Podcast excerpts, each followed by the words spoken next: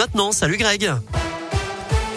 Bonjour Eric, bonjour à tous. À la une, le nouveau doyen des Français habite euh, dans l'aglo. Marcel May de Saint-Romain-en-Galles au sud de Lyon, près de Vienne. À 112 ans, il devient le plus âgé des Français après le décès hier de Jules Théobald qui avait trois mois de plus que lui. Marcel Mess, ancien taxi ambulancier et garagiste, est né le 12 juillet 1909. Il a donc notamment connu les deux guerres mondiales. Bonne nouvelle pour les automobilistes, le pont de Vernaison rouvre à la circulation dès aujourd'hui. Euh, l'ouvrage pourra être emprunté dans les deux sens. Désormais, les véhicules seront retenus par un feu installé sur l'île de la Table Ronde en cas de fermeture du passage à niveau. Je rappelle hein, que la circulation des poids lourds reste strictement interdite sur le pont de Vernaison.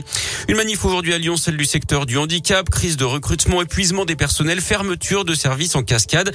Les personnels des établissements, les familles et les personnes en situation de handicap vont manifester devant la préfecture du Rhône à Lyon à 14h30. Ils demandent également des hausses de salaire. Un appel à témoins dans l'agglo, ça fait suite à la mort d'un cycliste fauché sur la 42 au nœud des îles samedi dernier vers 5h du matin à Vaux-en-Velin. La victime n'a toujours pas pu être identifiée. Les policiers recherchent également également des renseignements sur une voiture de type Alfa Romeo qui aurait un choc à l'avant.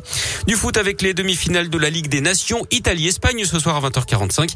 Demain, la France affrontera la Belgique. Hier, les Lyonnaises, elles ont bien commencé la Ligue des Champions avec une victoire 3-0 chez les Suédoises de Haken. Et puis en basket, deuxième victoire en deux matchs pour les basketteurs de Lasvel. Score final 94 à 69 face au Portel. Et puis la météo retour enfin d'un temps sec et plutôt ensoleillé à Lyon. Il fera une dizaine de degrés ce matin. Comptez à 16 degrés pour les maximales cet après-midi.